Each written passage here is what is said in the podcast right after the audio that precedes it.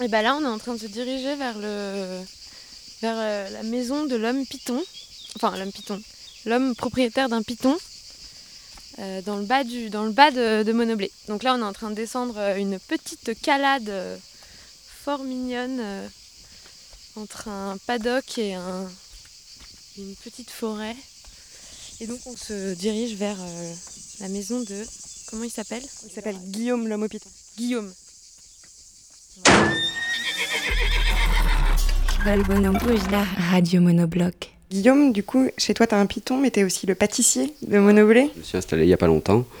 Donc euh, voilà, je fais des, des macarons, des pâtisseries. euh. Ils sont à quoi les macarons là? Donc alors là, il y a fruits de la passion, fèves de tonka, chocolat au lait. Celui-là, c'est amande noisette, caramel beurre salé, pistache fleur d'oranger. Et euh, bon, ça, c'est ce qu'il y a là, mais après, j'ai plein d'autres parfums. Framboise, euh, mangue, euh, je sais pas, citron, chocolat noir. C'est lequel, celui que tu as inventé? C'est celui-là, c'est l'amande noisette. En fait, j'avais envie de faire un macaron à la noisette. Alors, euh, dans la coque, là, c'est la coquille du macaron, on c'est fait à base de poudre d'amande. C'est une meringue à base de poudre d'amande. Et j'ai remplacé la poudre d'amande par une partie de poudre de noisette. Et après, la crème qui est à l'intérieur, c'est une crème au chocolat et à l'amande et à la noisette. Au, au praliné, en fait. Ah ouais, trop bien. J'ai juste une question avant de goûter. Il fait frais chez toi C'est pour le python ou pour les pâtisseries Non, le python, il a besoin de chaleur. Non, non, c'est. Là, on est, dans, on, est dans, on est chez moi, donc c'est pour, euh, pour le plaisir, pour moi. Mais euh, dans mon laboratoire, il y a la clim et, et, pour le, et pour le python, il y a le chauffage. Mais en été, je le coupe parce qu'il fait, euh, il fait quand même chaud et il a assez de chaleur parce que c'est un animal à sang froid. Et donc, euh, voilà. Donc on va voir le labo de pâtisserie avant d'aller voir le python.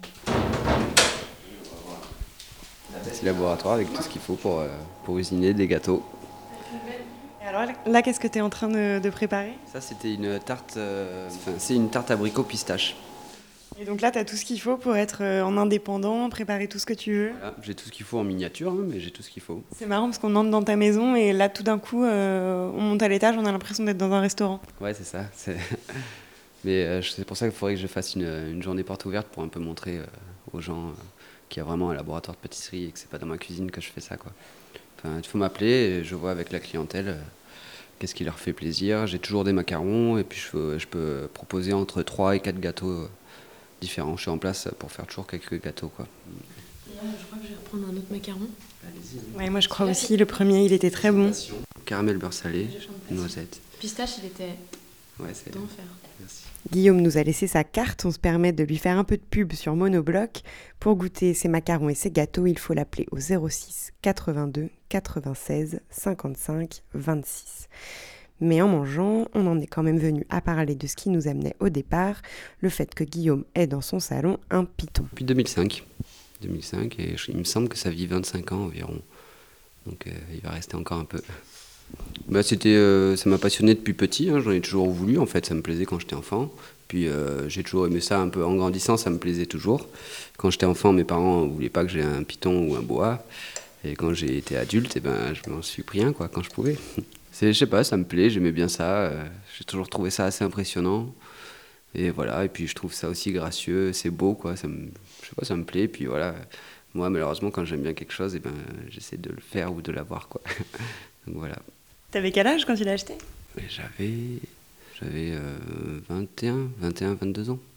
Ah oui, c'est vraiment quasiment dès que t'as pu, euh, dès que t'as pu le faire, tu l'as fait en fait. Dès que je suis rentré des Antilles, euh, moi, c'est en baladant à Paris, là, euh, sur les quais de la Mégisserie. Et je suis retombé sur les serpents, et puis voilà, j'ai vu que c'était accessible. Et donc j'ai pas mal bouquiné. J'ai appris d'abord, avant de faire venir mon serpent, j'ai tout préparé pour son arrivée, quoi. Parce qu'il faut pas acheter le serpent et puis après préparer le terrarium. Il faut vraiment tout préparer, parce que c'est quand même. euh, c'est un peu compliqué tout en étant facile aussi. Une fois que tout est prêt, que le terrarium est prêt, euh, il n'y a plus grand chose à faire, à part lui, donner de l'eau fraîche et à manger. Et euh, très peu de nettoyage. Mais, euh, mais c'est l'insta- l'installation qui est un peu plus compliquée, euh, parce que bon, il y a des températures à respecter, il y a euh, une zone du terrarium qui doit être chaude et une zone un peu plus fraîche. Et voilà, préparer bien son habitacle, c'est pas, c'est quand même un petit peu compliqué, j'ai envie de dire. Faut, faut s'y intéresser, faut apprendre petit à petit, quoi. Après, moi, je suis loin d'être un expert et je suis loin de tout savoir, j'imagine. hein. Même euh, à l'heure actuelle, je suis pas sûr qu'on sache tout sur euh, sur les reptiles. hein. Dans les bouquins, ils en parlent, mais c'est un peu vaste. C'est pas une bestiole qu'on qu'on maîtrise bien comme un chien ou comme. Et euh, est-ce que quand euh, on a un animal comme ça, est-ce qu'on doit le déclarer ou est-ce que... euh, Alors quand tu l'achètes, euh, ouais, euh, c'est déclaré. Moi, mon, mon python, il a son, ses papiers, quoi. C'est pour éviter la contrebande. Donc euh, oui. Après, tu as le droit d'en avoir, t'as, juste t'as pas le droit de faire la reproduction. Ou tu as le droit, mais il faut se mettre aux normes et il faut... euh, Enfin, il y a une démarche à faire, quoi. Et toi, t'en as jamais peur? Euh, non, aujourd'hui, non, j'en ai pas peur. Après, euh, au début, j'en ai eu un petit peu peur. Et puis, de toute façon, c'est pas un animal comme on a. Comme, euh, enfin, moi, euh, moi, je, je l'ai pas comme un chat ou comme un chien où j'y fais des câlins tous les jours. Euh, C'est voilà, c'est, il reste dans sa terra- dans son terrarium et de temps en temps, je le sors. souvent quand les gens le demandent, en fait. Mais moi, je, je le prends rarement sur moi. Il s'appelle comment ton Ah, Il s'appelle Roger. Alors, je l'appelle pas parce que un serpent, c'est sourd. Hein. Un serpent, ça n'entend rien. Donc il se reconnaît pas. Il se reconnaît pas, non, non. j'ai appelé Roger parce que tout le monde me demandait comment il s'appelle, comment il s'appelle. Et puis, au début, je pensais pas trop lui donner de nom, quoi. Puis je sais pas, j'ai dit Roger. voilà. La bête, mais alors, c'est dommage parce que je crois que vous le verrez pas parce qu'il s'est calé vraiment dans un coin.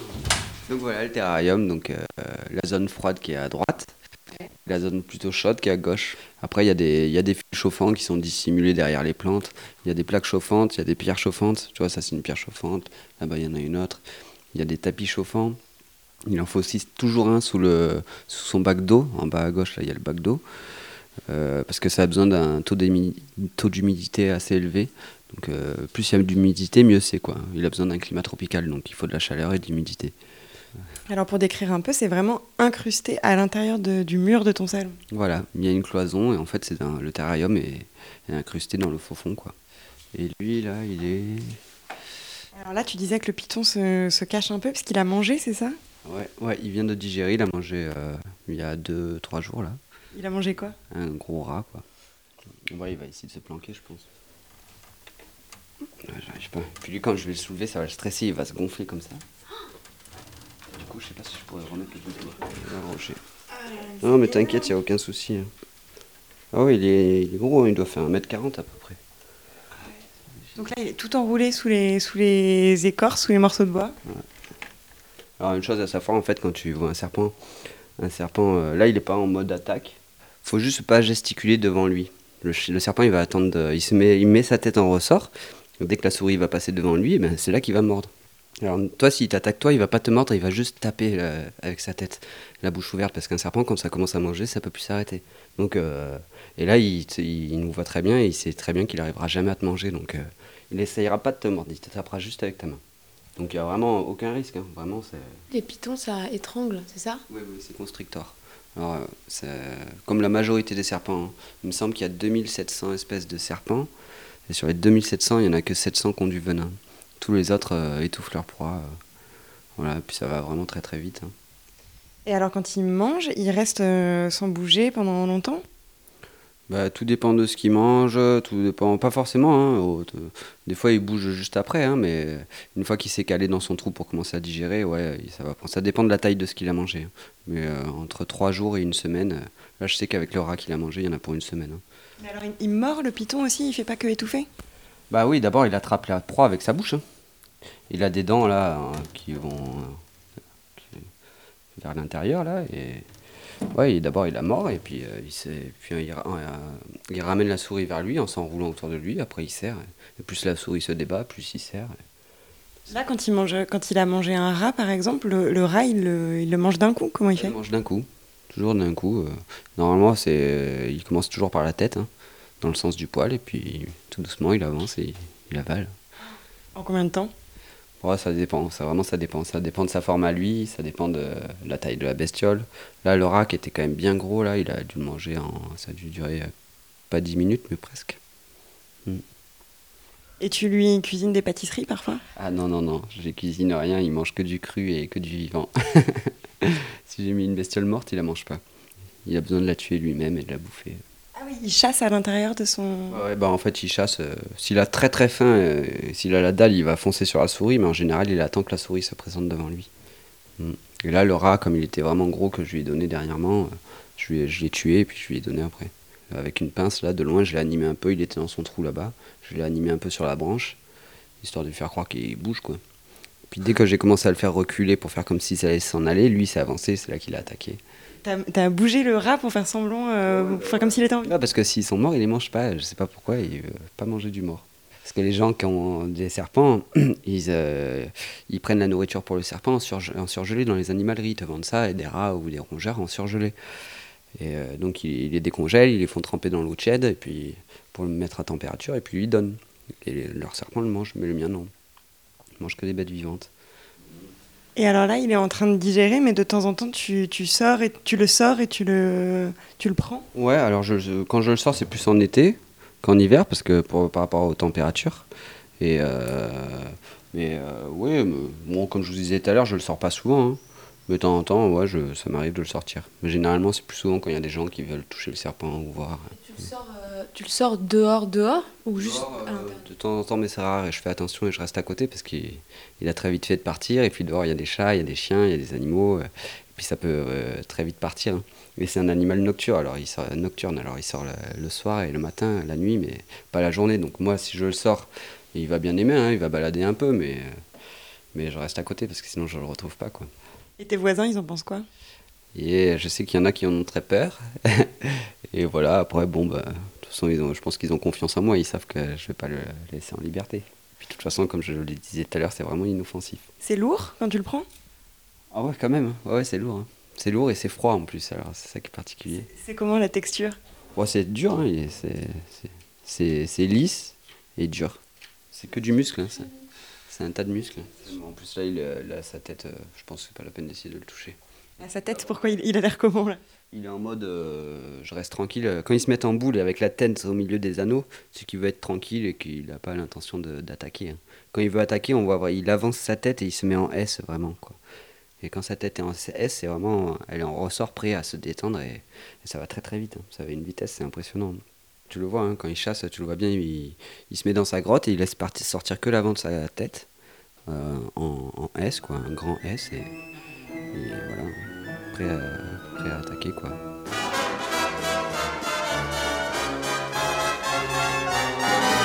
C'est un serpent python, c'est un python serpent qui se promène dans la forêt en cherchant à dévorer un beau petit lapin ou bien un nègre fin. Car le serpent python a faim, il a une faim sans fin. Les bêtes et gens sont partis hier loués par la métro Goldwyn Mayer pour figurer dans un film de Tarzan qui doit rapporter beaucoup d'argent. Mais le serpent piteux est triste et se mord la queue, car il comprend au désespoir qu'il ne mangera pas ce soir. Soudain, le bois s'éveille, arrivent des appareils, de prise de vue, de prise de son, c'est la scène du grand frisson. On lâche des animaux, des lions et des rhinos. Qui ont l'air féroces comme tout, mais sont doux comme des toutous. Notre serpent du haut d'une branche en l'air voit Monsieur Johnny Weissmuller qui fait joujou avec un éléphant. Quelle jolie table pour les enfants. Mais tant de cinéma ne remplit pas l'estomac du pauvre python qui n'aura pas, qui n'aura pas de repas. Quand une idée subtile. Germe au cœur du reptile, profitant d'une répétition, voici qu'avec précaution, dans l'ombre du crépuscule, il avance, il recule, puis happe un morceau minuscule, un morceau de pellicule qui dépassait d'une boîte en fer. C'était la grande scène du Val d'Enfer, tourné le matin dans une cloche à plongeur pour mieux voir évoluer le nageur. Et comme un spaghetti, le python, un appétit, avale 200 mètres à présent des aventures de Tarzan. Puis il s'en va joyeux, pensant c'est merveilleux. Je vais dormir maintenant trois semaines, digérer ce film sans peine. Rampant par-ci par-là, il s'enroule, oh là là, autour d'un cocotier géant. Mais soudain cris géant, géant, j'ai envie de vomir, c'est affreux, tu m'as empoisonné. Cinéma, Tarzan n'est pas pour les pauvres pitons, j'allais mal jusqu'au bout des tétons. Et la moralité du python dépité, c'est que parfois trop de ciné parleurs peut vous donner mal au cœur, ou que les hommes digèrent, dit-on, mieux que les serpents, mieux que les serpents, Python.